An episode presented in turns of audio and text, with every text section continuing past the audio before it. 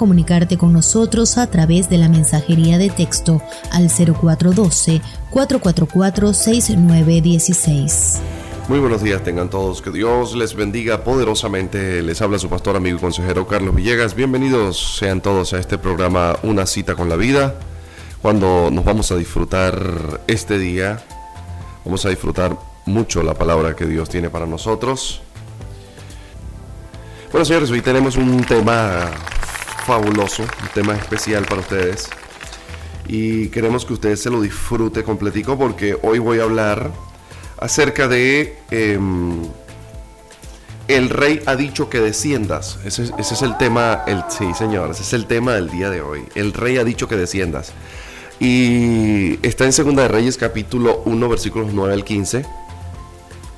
Así que todavía no especule nada del tema, tiene que esperar escuchar. ¿Ok? Segunda Reyes capítulo 1, versículos 9 al 15.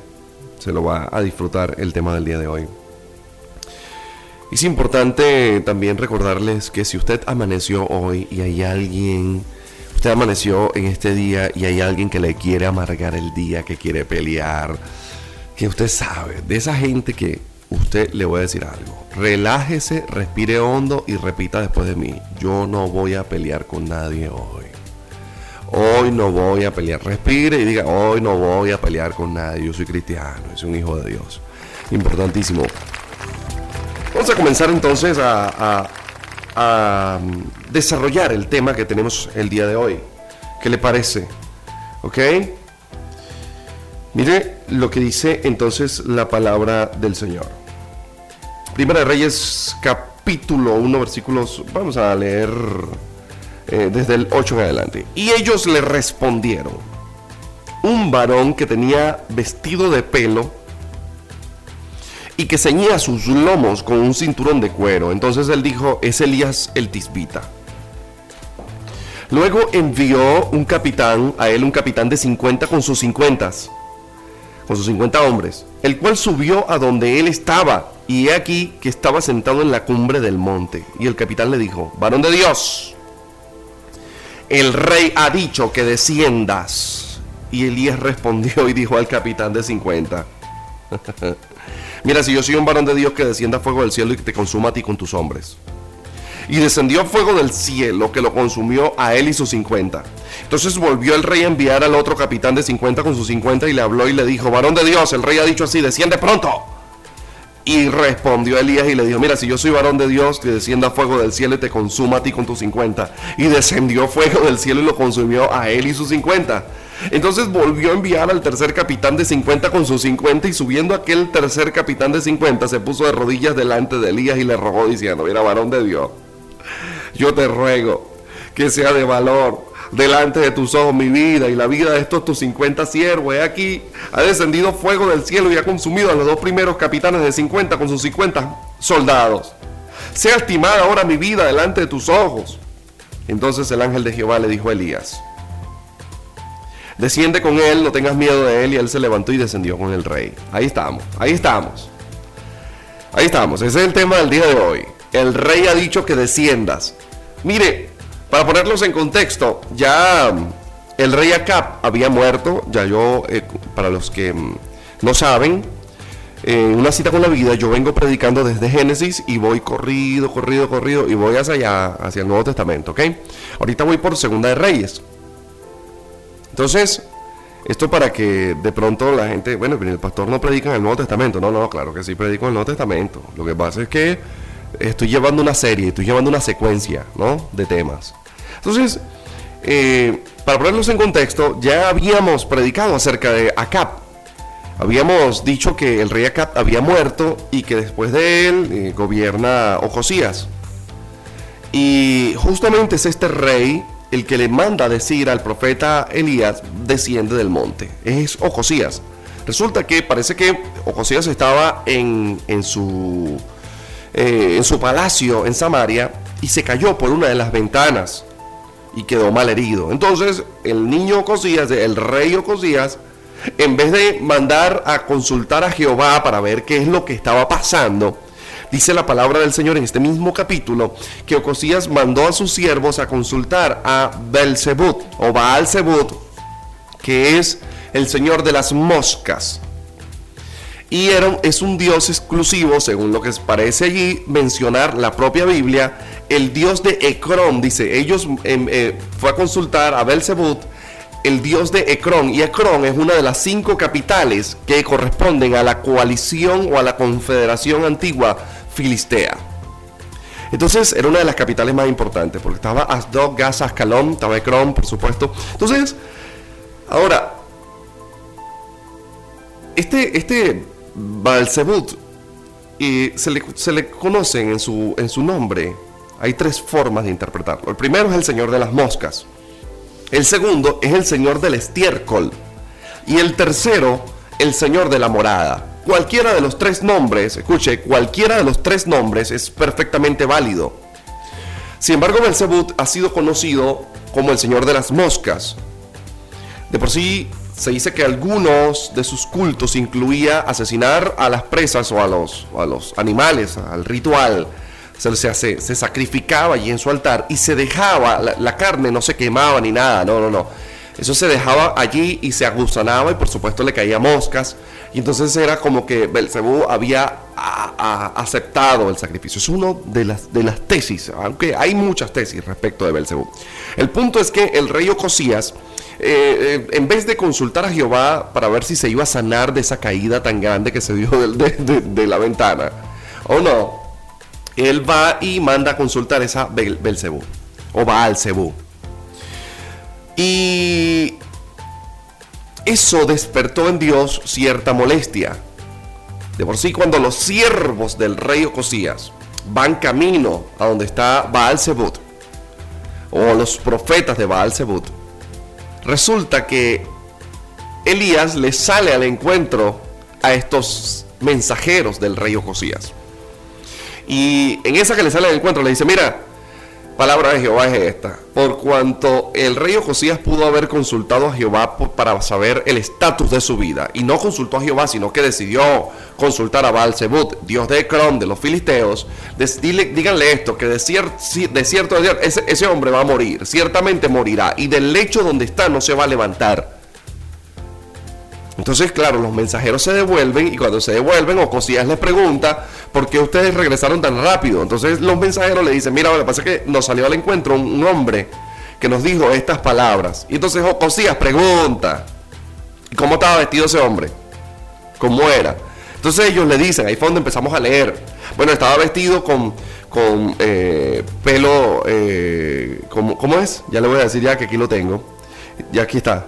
Estaba vestido de pelo y ceñía sus lomos con un cinturón de cuero, vestido de, o sea, tenía un, ah, ¿cómo se llama esto? Un cuero, quién sabe qué animal, esa era su chaqueta, pues su, camisa, estaba vestido de cuero y dice que ceñía en sus lomos, eh, entiéndase cintura, eh, ceñía un, un, un, cinturón de, un cinturón de cuero, ¿ok?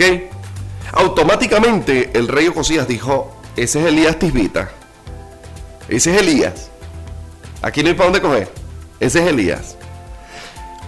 Ya les puse en contexto de lo que estaba pasando. Ya hablé de lo que es Ecrón, quién era Cosías, quién es Balzebut, sus tres nombres, la situación, por qué se suscita esto. Entonces, ahí es donde Ocosías dice, bueno, voy a mandar un capitán con 50 hombres de guerra y voy a, ver si puedo amedrentar al profeta Elías. Cuando esos hombres llegan a donde está el profeta, le dicen, mira, el rey ha dicho que descienda a lo malo. Varón de Dios, el rey ha dicho que descienda. Automáticamente el profeta contesta, bueno, si yo soy un varón de Dios, entonces que descienda fuego del cielo y te consuma a ti con los 50 tuyos que andan contigo. y dice que cayó fuego del cielo. Pero lo que me llama la atención es qué es lo que representa Ocosías para nosotros en este tiempo. Ocosías representa aquello que te amenaza para, que, para sacar tu vida de la intimidad con el Padre y sacarte del propósito. Voy a volverlo a repetir. Ocosías representa aquello que te amenaza para sacar tu vida de la intimidad con Jesucristo, el Padre, y para sacarte del propósito. Importantísimo que usted entienda esta premisa de lo que estamos hablando hoy. Porque vendrán personas, vendrán situaciones, vendrán condiciones amenazantes a tu vida para sacarte del propósito que Dios ha puesto en tu vida. Y es importante que usted esté muy lúcido, muy claro respecto del deber ser.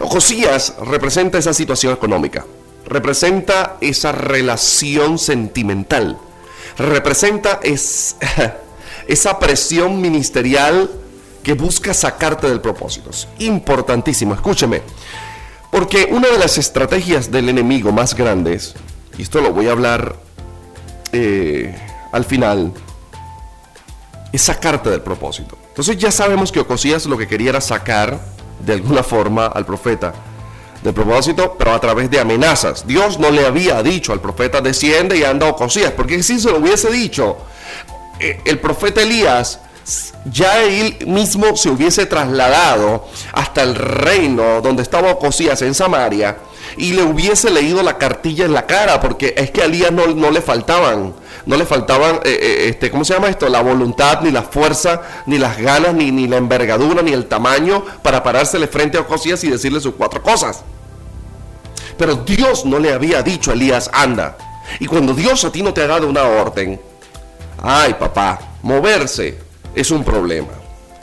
La Biblia afirma que cuando llegó el primer capitán con sus 50 hombres, afirma la palabra del Señor que Elías estaba escúcheme, en el monte, pero no estaba en cualquier lado del monte. Entiéndase que monte no es monte como nosotros lo vemos aquí. Que, no, ¿Dónde estabas tú? En el monte. ¿Pero qué es eso? ¿Cómo que en el monte? En el monte, en el monte es en el montarrascal. No, no, no. Monte en la Biblia hace referencia a montaña. Sí, el monte en la Biblia, toda vez que usted vea monte, la Biblia está hablando de montaña. Por eso es que Jesús fue al monte a orar. Ahora imagínense Jesús metiéndose por un motorral ahí, un poco de monte, ahí, una caña ahí. No, no, no. Cuando dice que Jesús fue al monte a orar, fue a la montaña. Entonces, esto para las personas que quizás no tienen tanta experiencia en la interpretación bíblica, yo sé que para otros que me están escuchando está requete sobreentendido el tema, pero acuérdense que aquí en esta radio no solamente me están escuchando teólogos y pastores, me están escuchando también personas que conocen de la Biblia el ABC. Entonces eh, me tomo la molestia de explicarles porque no quiero generar confusiones. Ahora, es importante que sepa entonces que el monte es la montaña, pero no estaba en cualquier lado de la montaña, porque usted puede ir a la montaña, pero puede estar en la falda de la montaña, puede estar a la mitad de la montaña, usted puede estar en un rinconcito, en una, en una, una hendidura de la montaña, pero la Biblia afirma que el profeta estaba en la cumbre de la montaña, es decir, la montaña tiene varios lugares, la falda, el medio, una, una rajadura de la montaña, usted puede estar allí, ¿sí? Pero también la montaña tiene un lugar que se llama la cumbre, que es la cúspide la gente de aquí de Maracay sabe y conocen mucho el hotel, el cerro, el Hotel Maracay. Yo lo he subido. Y eso tiene varias estaciones. Uno no puede decir que está en la cumbre del cerro del Hotel Maracay si uno no ha llegado por lo menos a la primera parte que es el container. Si usted no ha llegado al container, usted no llegó a la primera cumbre del cerro del Hotel Maracay.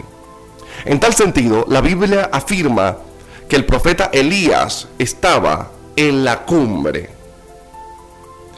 Y eso habla de un proceso hermoso en donde el creyente entra en una intimidad especial con Dios. Me llama la atención porque cuando Jesús iba a orar, dice, y Jesús se fue solo al monte a orar siempre subía. Ahora, yo no estoy diciendo que los cristianos en Maracay, para poder orar, tengan que subir al cerro del Hotel Maracay y ponerse ya en la cumbre del hotel del cerro y allá hacer una. Imagínense, imagínense si le tocó orar de noche. Ese era antes, no, no. Eh, Jesús hace esto por, por mera. Eh, eh, es mero simbolismo. ¿Ok? No quiero que los cristianos a partir de ahora digan, no, el pastor Carlos dijo en la radio que para orar hay que ir a un monte alto. No, no, yo estoy diciendo que el monte representa intimidad con Dios, es acercarse al cielo, es hacer, o sea, no, no solamente que el cielo se acerque a mi vida, es que yo debo caminar hacia la presencia del Señor, yo debo esforzarme, porque Jesús podía orar en plano, aquí, aquí, abajito, pero se esforzó por subir al monte. Elías se esforzó por subir a esa cumbre. Es decir, mire, yo no sé cuántas personas me están escuchando en Huellas ahorita que alguna vez en su vida hayan subido una montaña, un cerro. Pero es que uno va subiendo un cerro y uno arranca bien. Y a mitad de camino le empiezan a fallar a uno los pistones del motor. Y empieza uno a botar esa compresión. Y a fallar uno por la bujía. Mire hermano, y usted llega a la punta del monte o a la punta de la montaña. Y si usted no le da una pálida antes de llegar, bueno, es porque usted tiene un corazón de atleta pero generalmente la gente como yo, que no hacemos mucho ejercicio, sino que bueno, una que otra vez, y gente que de repente estamos un poquito sedentarios, nos ponemos a subir al monte y el monte, cuidado si no te mueres en el monte. Ahora, ¿por qué estoy diciendo esto? Porque es que subir una montaña siempre va a requerir un esfuerzo mucho mayor que caminar en plano. Y Jesús estaba tratando de enseñarnos que subir al monte a orar requiere un esfuerzo. Es decir, lo que está tratando de explicar es que orar y llegar a la presencia del Padre requiere de un esfuerzo. Yo eh, eh, no sé, yo no sé si es que yo soy el único pecador, pero yo voy a decir algo que eh, mucha gente se va a identificar con lo que yo voy a decir en esta hora. ¿A cuánto les ha pasado que después de 15 minutos orando ya no tienen más nada que decirle a Dios? Se le acaba el tema de conversación. ¿Pero le ha pasado eso? ¿A ti te ha pasado? A Carlito le ha pasado. A mí me ha pasado. Yo quiero que ustedes entiendan que eso requiere un esfuerzo, porque tú llegas a la presencia de Dios y hablaste lo que hablaste, y ya, y no, no hay más nada, ¿sabes? Y entonces tú dices, bueno, está, terminó mi conversación. Pero es, orar, orar requiere que tú pongas las piernas espirituales a subir esa montaña para lograr no solamente estar en el monte, sino llegar a la cumbre. Que no todo el mundo llega a la cumbre en la oración. La gente va al monte para orar, pero no todo el mundo llega a la cumbre de la oración. Y esto es lo que primero que quiero resaltar, porque la Biblia está afirmando que el profeta Elías estaba no solamente en el monte, estaba en la cumbre del monte. La oración lleva consigo un esfuerzo sobrenatural. De por sí el apóstol dijo, mire, oren sin cesar, oren sin cesar. Es que la oración es la clave, la clave de muchas cosas. También es cierto que uno no debe rebuscar oraciones y menos hacer oraciones en público para quedar bien parado para que la gente diga, wow, mira cómo ora el pastor Carlos. Poderoso. No, no, no. Ese es un error. Orar en público para figurar, eso está mal. Pero cuando oras en privado, tienes que hacer tu mejor esfuerzo para figurar con Dios. Voy a volver a repetirlo. Cuando tú oras en público y quieres figurar, eso está mal. Tú tienes que orar en público sencillo y, y si vas a orar algo hermoso, bueno, hazlo porque se lo quieres dirigir con sinceridad de Dios, no porque quieres quedar bien. Tienes que cuidar tu corazón y velar porque de verdad lo que estés haciendo lo estés haciendo con corazón sincero. Pero cuando estás en la presencia de Dios, en la intimidad, subiendo al monte y quieres llegar a la cumbre, tienes que de verdad tratar de figurar con Dios, tienes que, tienes que de verdad esforzarte por hablar bien con tu Padre. Yo estos días decía que triste para un padre es que su hijo cada vez que se acerca, lo único que le, le mete es una lista de pedidos. Ahora imagínese usted como madre o como padre que cada vez que su hija o su hijo se le acerca, le saca una lista. Bueno, mamá, bendiciones, mamá, de parte de Dios. Dos puntos. Te habla tu hija Carla Francisca. Aquí estoy. He venido ante ti, madre, primero para agradecerte lo bueno que has sido conmigo por criarme desde pequeña, amamantarme y todas las cosas. Pero en segundo lugar, quiero pedirte que, uno, te acuerdes de los patines de Soy Luna. Dos, te acuerdes de las muñecas LOL. Tres, te acuerdes de los eh, del, iPod que te pedí. Cuatro, recuerda que tienes que renovarme el teléfono. Cinco, recuerda que me prometiste hacer una pijamada. Seis, entonces, imagínate que tú, que tu hija o tu hijo se acerque a ti y cada vez que se acerque a ti sea para una pedigüeñería en la presencia de Dios, cuando quieres llegar a la cumbre, no solamente tienes que ser pedigüeño, tienes que ser amigo, tienes que ser íntimo, tienes que ser hijo. La oración es como una montaña, es una montaña que hay que subir, una montaña que cuesta trabajo. Porque el cuerpo se va a comportar como esa montaña. Cada vez que tú te pongas a orar, cada vez que te pongas a orar, el cuerpo te va a decir, no, pero tú tienes que seguir subiendo la montaña hasta llegar a la cumbre. Es decir, no puedes quedarte en cualquier parte del monte. Esto es lo que está pasando. Cuando Dios le va a dar las tablas de la ley a Moisés, le dice, vente para acá, negro. Yo no voy a bajar para donde tú estás. Tú vas a subir este monte. Este monte te lo vas a subir completico y vas a, allá arriba. Y cuando estés arriba, yo te voy a dar la revelación. Yo te voy a dar las tablas. Yo te voy a dar la ley. Yo te voy a dar lo que yo quiero. Entonces a veces queremos que Dios nos baje dirección a nuestras... Hablo a los pastores, estoy hablando para pastores. Quiero que Dios me mande una dirección a nuestra iglesia, que Dios haga un diseño espectacular. Entonces eh, no me meto en el tiempo correcto de oración, no busco ser un amigo de Dios. Es importante que usted entre en una intimidad con Dios, que usted pueda intimar con el Padre. Es súper importante que usted haga esto. ¿Por qué? Porque la relación de Dios es con gente íntima. Dios no se va a relacionar solamente con una persona que, cada dos días, cada tres días le pase una lista de todos los que son sus deseos y peticiones. Dios no es un genio de la lámpara que usted lo frote y Él te cumple los deseos porque tú le sacaste el corcho de la lámpara y entonces Él está agradecido contigo porque, oye, tú lo sacaste de la Dios no es un genio. Dios es Dios, es un Padre y Él busca más que alguien que le esté pidiendo todos los días cosas.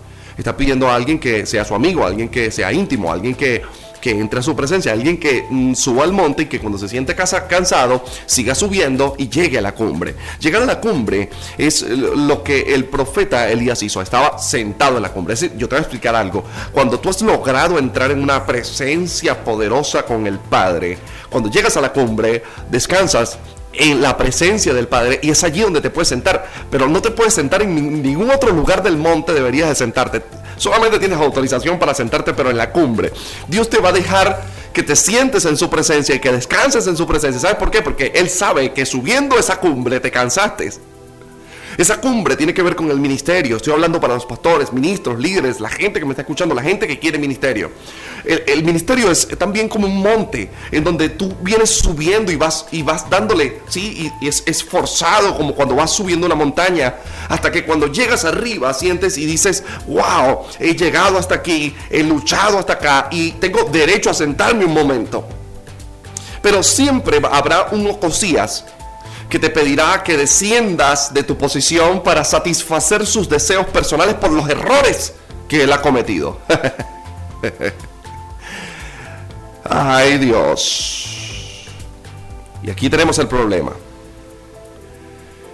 La voz de Dios no es un mito. Hay gente que dice, Dios no habla audible, eso es mentira. Eso es, un proceso X. Mire, hermano, yo estuve muchos años en la parte psiquiátrica. Yo distingo una esquizofrenia desde lejos. Pues, lo veo así de lejos, está esquizofrénico. Desde lejos veo una un, un, un, proceso de esquizofrenia en el nivel que sea y digo, ese es esquizofrénico. Desde lejito. Y también puedo distinguir el que es esquizofrénico y el que está endemoniado, que se parecen bastante. O puedo distinguir inclusive la mezcla de ambas cosas. Pero estoy diciendo todo esto porque es que la voz de Dios es palpable, es real, eso no es un cuento de hadas. Entonces, eh, al que Dios nunca le ha hablado al oído, la gente empieza a decir, no, eso es como un mito, eso yo no creo que Dios hable en el oído. No es que a mí nunca Dios me ha hablado, pero yo voy a explicar por qué. Porque es que Dios no le habla sino gente íntima. Ustedes tienen que pasar de ir al monte para ser turistas en el monte a caminar el monte con la intención de llegar a la cumbre de la relación íntima con el Padre. En este sentido, es cuando se hace palpable, latente, potente el hecho de que en cualquier momento la voz de Dios se va a volver audible a mi vida. Y hace un momento estaba contándole a Carlos acá las veces que Dios me ha hablado. Y le estaba diciendo que la primera vez que Dios me habló audible al oído, escúcheme, no es que yo no estaba dormido, no es que me había eh, masticado un tabaquito de marihuana, ni nada. Yo nunca he consumido ningún tipo de estupefacientes para drogadicción, ni nada, ni alcohol. No estaba bajo los efectos de nada, simplemente estaba orando y claramente esa noche Dios me habló. Pero eso no solamente que Dios me habló, es que lo que me dijo fue tan impactante que, que hasta el sol de hoy lo, lo recuerdo como que es impactante, la voz de Dios es impactante.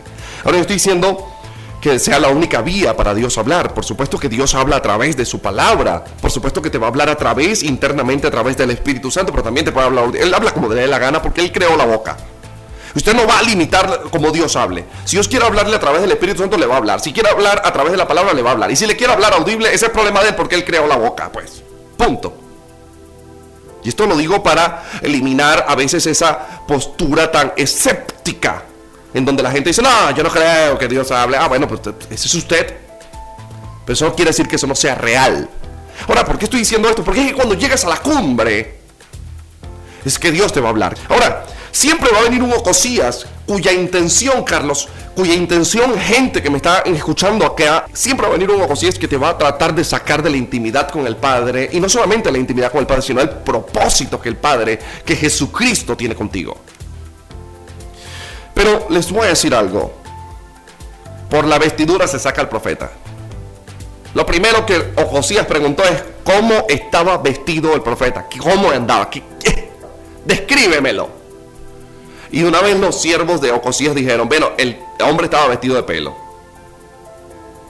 y cargaba un cinto de cuero. Ese es Elías Tifita. Yo le voy a decir algo. Voy a hacer una analogía acá tremenda. Escúcheme. Por la vestidura se saca el profeta y por la vestidura se saca el cristiano. Voy a volverlo a decir. Por la vestidura se saca el profeta y por la vestidura se saca el cristiano. Y usted pensará que yo voy a entrar en un tema religioso y que vaya a decir que si tú usas falda, que si tú usas pantalón. No, señor. Voy a hablar de la armadura de Cristo rápidamente. La Biblia habla de un yelmo de la salvación que es como un casco. Habla de un pectoral que cubre valga la redundancia, el pecho. Habla de eh, una espada, que es la espada de la palabra. Habla de un escudo, que es un escudo de la fe habla eh, de un calzado que le llaman el apresto del Evangelio, ¿sí? Entonces nos, dan una gran descripción de lo que sería una vestidura. Ahora, yo he visto cristianos orando y empiezan, y yo, no, yo lo respeto, pero es que el asunto va más allá de ello. Este, eh, Señor, ahora están orando y le andan sus manos, Padre, yo ahora, Señor, ahora me pongo el casco. Y entonces, sí, sí, sí, hacen así como que fuese invisible. Y ahora me pongo, Señor, el pectoral.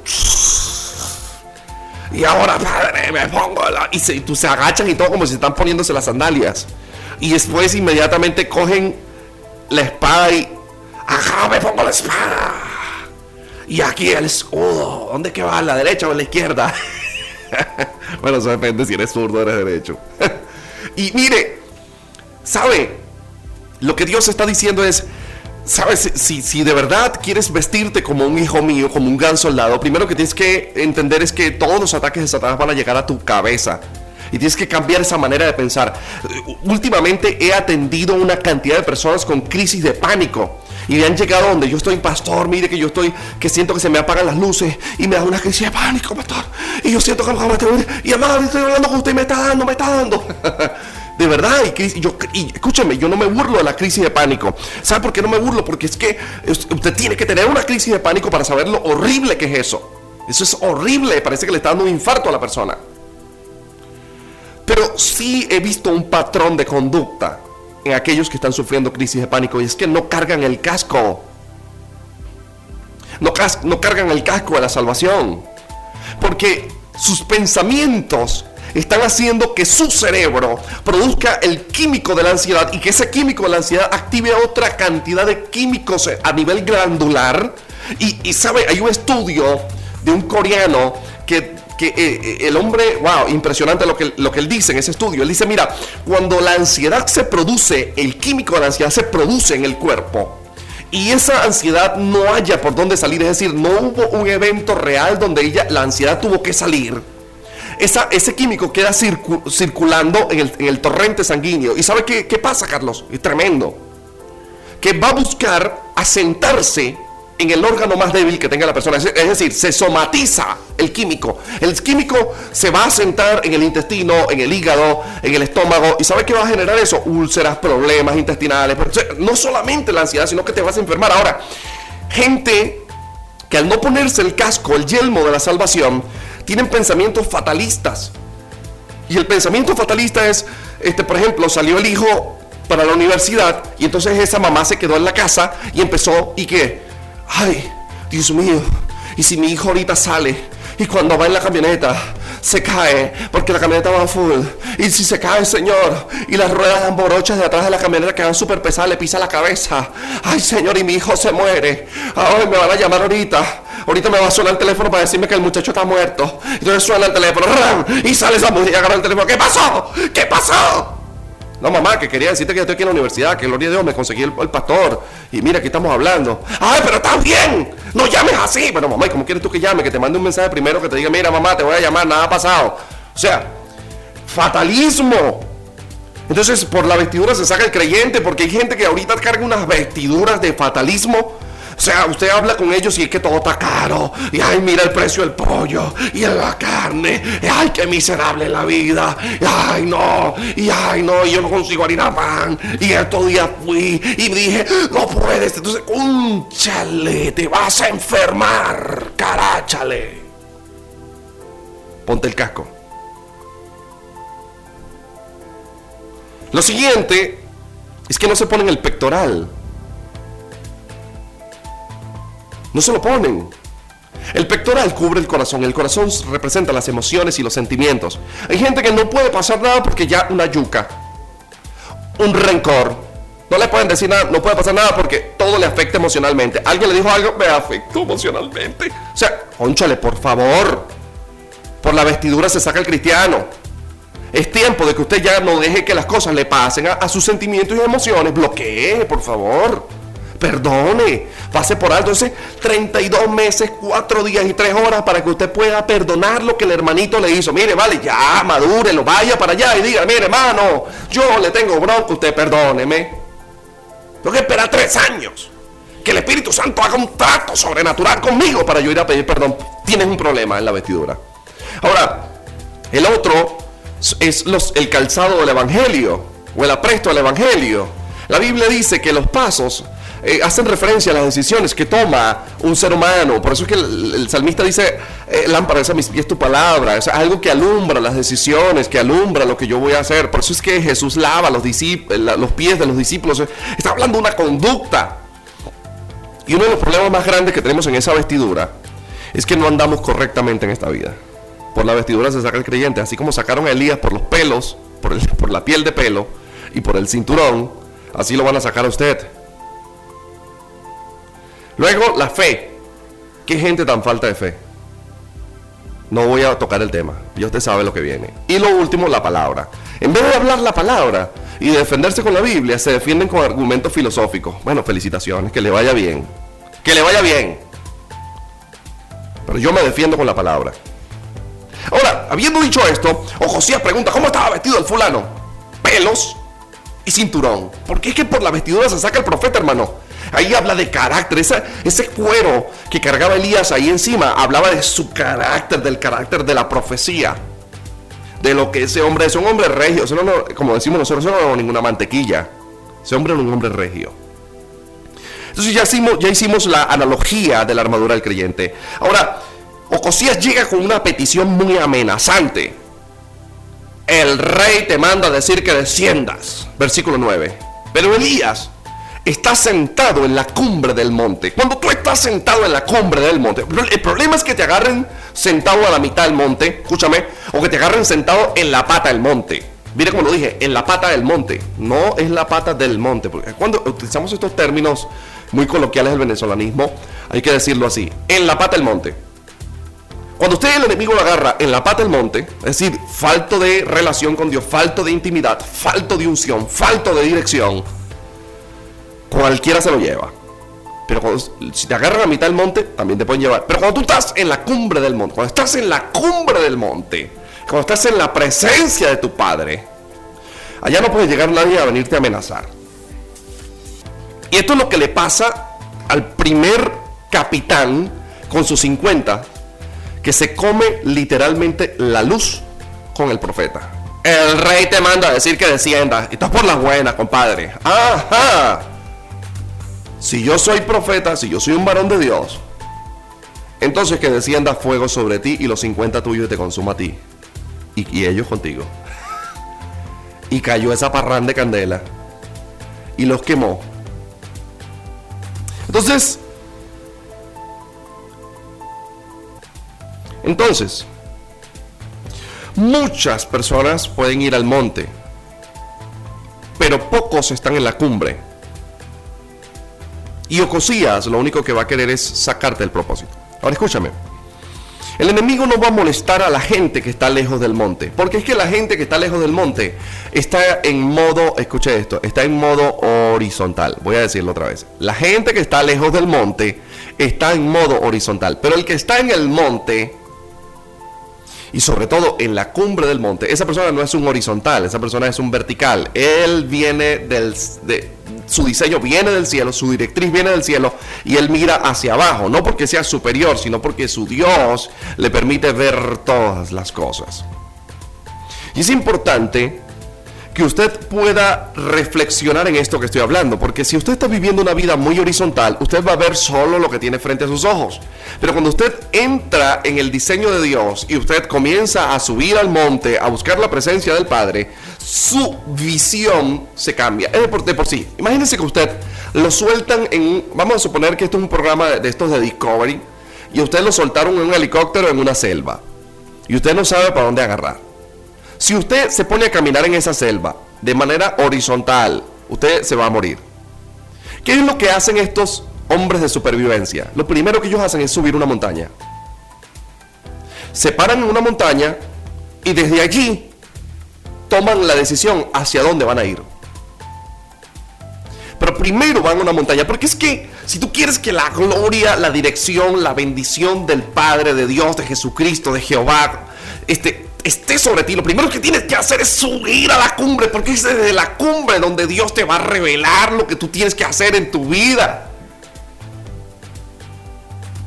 No te lo va a revelar en modo horizontal. Es decir, yo tengo que, si realmente quiero saber si tengo que irme del país o tengo que quedarme, si realmente quiero saber si tengo que estar en esa iglesia o debo estar en otra, debo, si quiero saber cuál exactamente es mi ministerio, yo no debo simplemente decirlo. Yo, yo tengo que entrar en el modo vertical, yo tengo que subir a la cumbre y desde la cumbre el papá mío me va a mostrar cuál es el lugar, cuál es el camino, cuál es el trayecto, cuál es hacia dónde tengo que ir. Anoche en entré en modo vertical y le decía al Señor, porque es que mi iglesia apenas tiene un año, no lo ha cumplido. En septiembre que cumplimos un año y tenemos una parranda de gente. A veces se me abruma la situación porque, porque crece y crece y crece y crece y, tengo tan pocos ministerios operando. Y le decía anoche, anoche al Señor, no podía dormir, y le decía, papi, necesito subir a la cumbre porque necesito que me digas para dónde voy, ahora qué tengo que hacer.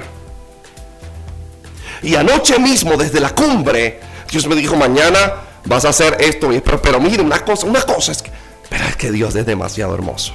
Tienes que subir a la cumbre. Necesitas dirección a tu vida, a la cumbre. Necesitas dirección al matrimonio, a la cumbre. Necesitas dirección en tu, en tu empresa, a la cumbre, caballero. Tienes que ir a la cumbre y tienes que sentarte ahí en la cumbre, esperar directriz. Y cuando estés ahí en la cumbre, no le creas a los ocosías que van a llegar a tu vida para decirte, el rey te manda decir que descienda. Mira, aquí puede venir eh, quien sea a decirte que te bajes de la presencia de Dios. Pero usted solamente se va a bajar del punto focal de su vida cuando Dios le diga a usted, bájate. Antes no, hay gente que ya Dios le está mostrando las cosas y está reacio a hacerlas. Cuando Dios te las muestra, es tiempo de hacerlas. Porque ya te dio la directriz. El problema es hacerlo sin la directriz. Cuando lo haces sin la directriz, ahí viene el problema. Cuando Dios te da la directriz, es que tú puedes actuar. Pero Dios no le había dicho al profeta Elías, desciende. No le había dicho. Así que cuando llegó el primer capitán amenazante, hey, el rey te manda a decir que baje. Bueno, ve acá, si yo soy un varón de Dios, que te quemes tú con los 50 perdedores que andan contigo. ¡Guas! Se quemaron es que solo los que están en la cumbre, voy a decir una palabra poderosa. Agárrese porque se va a caer. Solo los que estamos en la cumbre de la presencia del Padre hacemos descender el fuego del Espíritu Santo a la tierra. Más nadie. No, no, que el soldado, que este es un capitán de 50. Mira, aquí puede venir un ministerio que sea capitán de 50, capitán de 100, capitán de 500, capitán de 1000. Pero si no está en la cumbre, ese no hace descender candela del cielo. Los que hacemos descender candela del cielo, los que vivimos metidos en la presencia del Padre. ¡Ay, agárrese! Es tiempo. Es tiempo de traspasar el velo de la intimidad. Hay gente que piensa que el tiempo que tú pasas en oración se pierde. Ese se la pasa ahí metido orando y, ah, ese tiempo no se pierde. Mire, ese es el tiempo mejor invertido que usted puede tener en su vida. Porque ese tiempo es gloria que se mete dentro de los huesos. Y esa gloria es pesada al momento de una administración.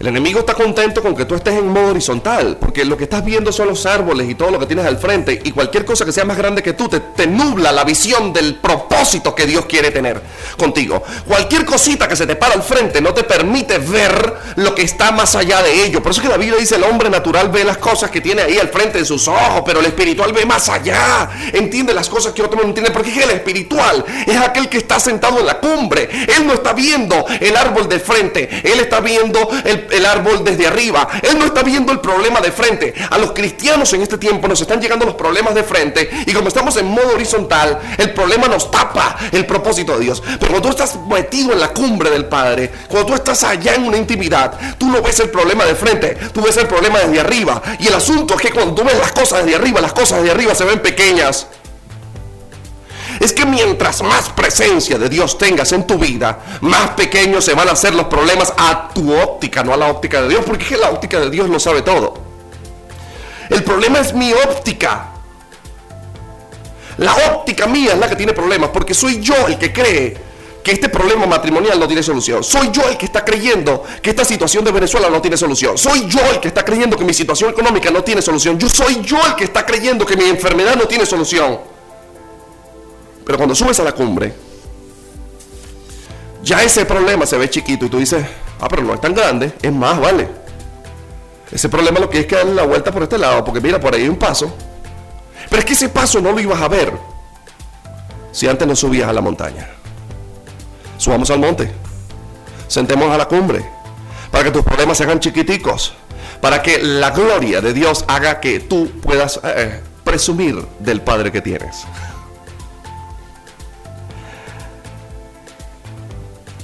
Solo los que estamos en la cumbre tenemos una comunión íntima.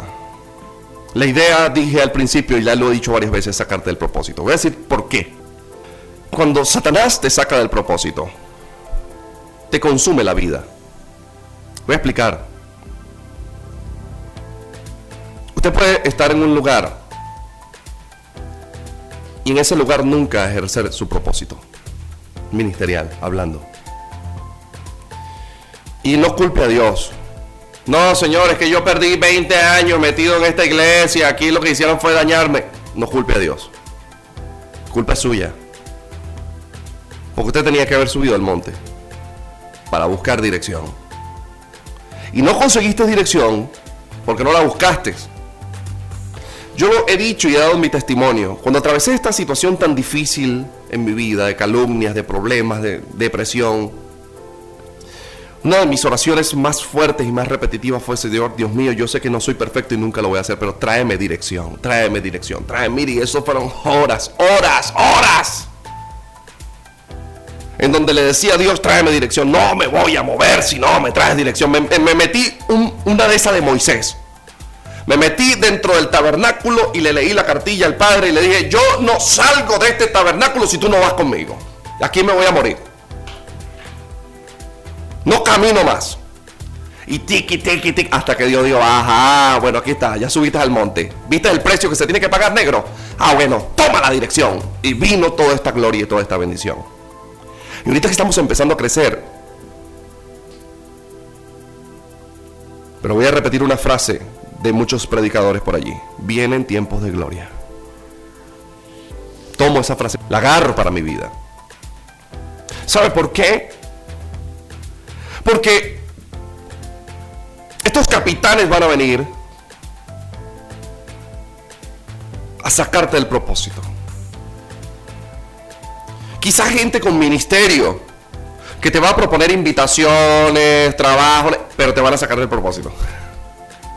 Quizá trabajos, oportunidades y una cantidad de cosas que te van a sacar del propósito. Quizá peticiones, posturas, una cantidad que te van a sacar del propósito. Estudios que te van a sacar del propósito. Cuando digo estudios, me refiero a no que estoy haciendo una, una enseñanza en contra de ir a la universidad a estudiar. Me, me refiero a cierto tipo de material didáctico que lo que va a hacer es dañarte, te va a sacar del propósito, es un ocosías. Porque lo que quiere el ocosías es que tú pierdas la relación con tu padre.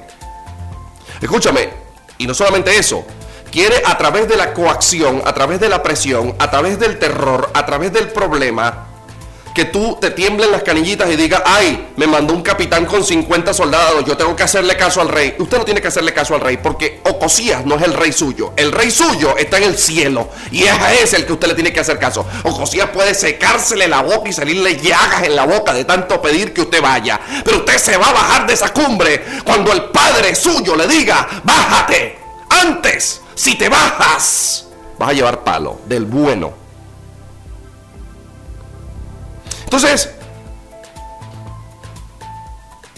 estos días sostenía una conversación con un pastor y amigo, poderosa esa conversación, y en ella llegamos a un acuerdo. Tal acuerdo es que todos tenemos la palabra de Dios, pero no todos trabajamos la palabra de Dios de manera igual. Hay iglesias, y lo he dicho y lo he venido repitiendo, hay iglesias que están dedicadas a alimentar a niños. Hay iglesias que están dedicadas a ministerios carcelarios. Hay iglesias que están dedicadas a eh, mimos, teatros. Hay iglesias que están dedicadas netamente a evangelismos. Hay iglesias que están dedicadas a crecimiento celular. Hay iglesias que se dedican a la restauración familiar. Hay iglesias que se dedican, dedican a la restauración, sanidad y milagros. Hay otras que se dedican exclusivamente a la liberación. Pero cada quien en su forma lleva la palabra del Señor. Y nadie puede venir a usted a sacar pastores. Por el amor de Jesús, esto es para ustedes. Nadie puede venir a sacarte del propósito. Tienes que subir a la cumbre y dejar de imitar los diseños de otros y pedirle a Dios que te baje un diseño propio. Usted solamente debe moverse cuando Dios le dice. En el versículo 15, claramente Dios le dice al... Porque vinieron tres capitanes. El primero lo quemaron. El segundo le cayó fuego también y lo quemaron. El tercero llegó por debajito. Mira, por favor, por favor, mira, yo tengo hijos, tengo familia, mira, soy un miserable. mira, si mi vida tiene algún precio, entonces Dios le dijo, en ese momento Dios le dijo al profeta, anda. Ahora, el profeta nunca se movió por, su, por sus propios medios, ni por sus propias decisiones, porque yo soy malo y a mí Dios me respalda. No, no, no. Elías sabía que Dios le respaldaba, pero sin embargo esperó la orden. Es más, Elías, en lo que no se sintió seguro, no lo hizo. Mire, mire cómo Dios se dirige al profeta. No tengas miedo. Desciende con él. Es decir, que el profeta en los dos anteriores no le generaron confianza. Yo estaba buscando esa palabra miedo ahí y no es miedo. No es que él estaba ¡ay! despavorido. No, no, no. Es que no les generó confianza. No, no les, esos dos primeros no les dieron, no, les generaron seguridad para ir con ellos. Y él dijo, bueno, esto no me genera seguridad y no voy a ir, punto. Hablo para los ministros. Mire, agarra esta palabra que le voy a regalar aquí a la gente del de ministerio, a la gente que está haciendo negocios, a los empresarios. Hablo a los empresarios en esta hora. Lo que usted no le genere seguridad, lo que usted le genere una chispita de duda así adentro, así en el corazón, así chiquitica, chiquiti. Que le haga como, una, como una bujía. No lo haga. Espere que Dios le diga. Ahora, si usted tiene plena seguridad y usted está muy convencido en su corazón, hágale, hágale, hágale, porque no tiene duda. Pero cuando usted tenga esa chispita ministerial que dice, oye, no te metas ahí en ese rebulicio, no se meta. Tiene esa chispita ahí que te dice, oye, no le sueltes la plata a este negocio, no le sueltes el billete a este negocio. No Ah, chicos, vamos a soltarlo. Viene el golpe. Mire, yo cometí errores económicos que me costaron caros y que me prometí a mí mismo no volverlos a repetir. Porque tenía la chispita en el corazón, pero no le hacía caso a la chispita. El profeta Elías tuvo esa chispita en el corazón. Cuando llegó el primer capitán que le dijo desciende, a lo mejor él pensó, ¿será que voy? Pero algo en su corazón, algo en su, en su interior le dijo, no vayas. Y fíjense que en el tercero Dios le dice, no temas, es decir, no tengas miedo. Es decir, que algo estaba sintiendo el profeta con los dos anteriores. Y una de las cosas que es que estamos obviando lo que el Espíritu Santo y nuestro sentido nos dice. Y cuando obviamos esas cosas es cuando las cosas nos salen mal. Y uno, después de que las cosas salen mal, uno dice, mire, yo tenía como un presentimiento, pero no le hice caso, ¿vale? Yo tenía que haberle hecho caso a ese presentimiento y de verdad nos está pasando. Oye, yo tenía como un presentimiento para hacer ese negocio y lo hice. Empresarios que me están escuchando, si no tienes y no te sientes plenamente convencido de esa inversión, de esa sociedad, no te metas. Hazle caso a la chispita, sube a la cumbre del monte y deja que tu papá te diga, sí, desciende o hazlo. Porque Ocosías puede decir mucho, pero el único que te puede decir desciende o sube es tu Padre que está en el cielo. Es tiempo de dejar de hacerle caso a los Ocosías que se van a presentar en nuestras vidas para decirnos, sal del propósito, sal de la intimidad con el Padre. Que Dios te bendiga grande y poderosamente. Para diezmos, ofrendas o donativos, contáctanos al 0412-444-6916. Nos despedimos de tu programa Una, cita, con la vida. Una cita con la vida. Hasta la próxima emisión. Gracias por sintonizarnos.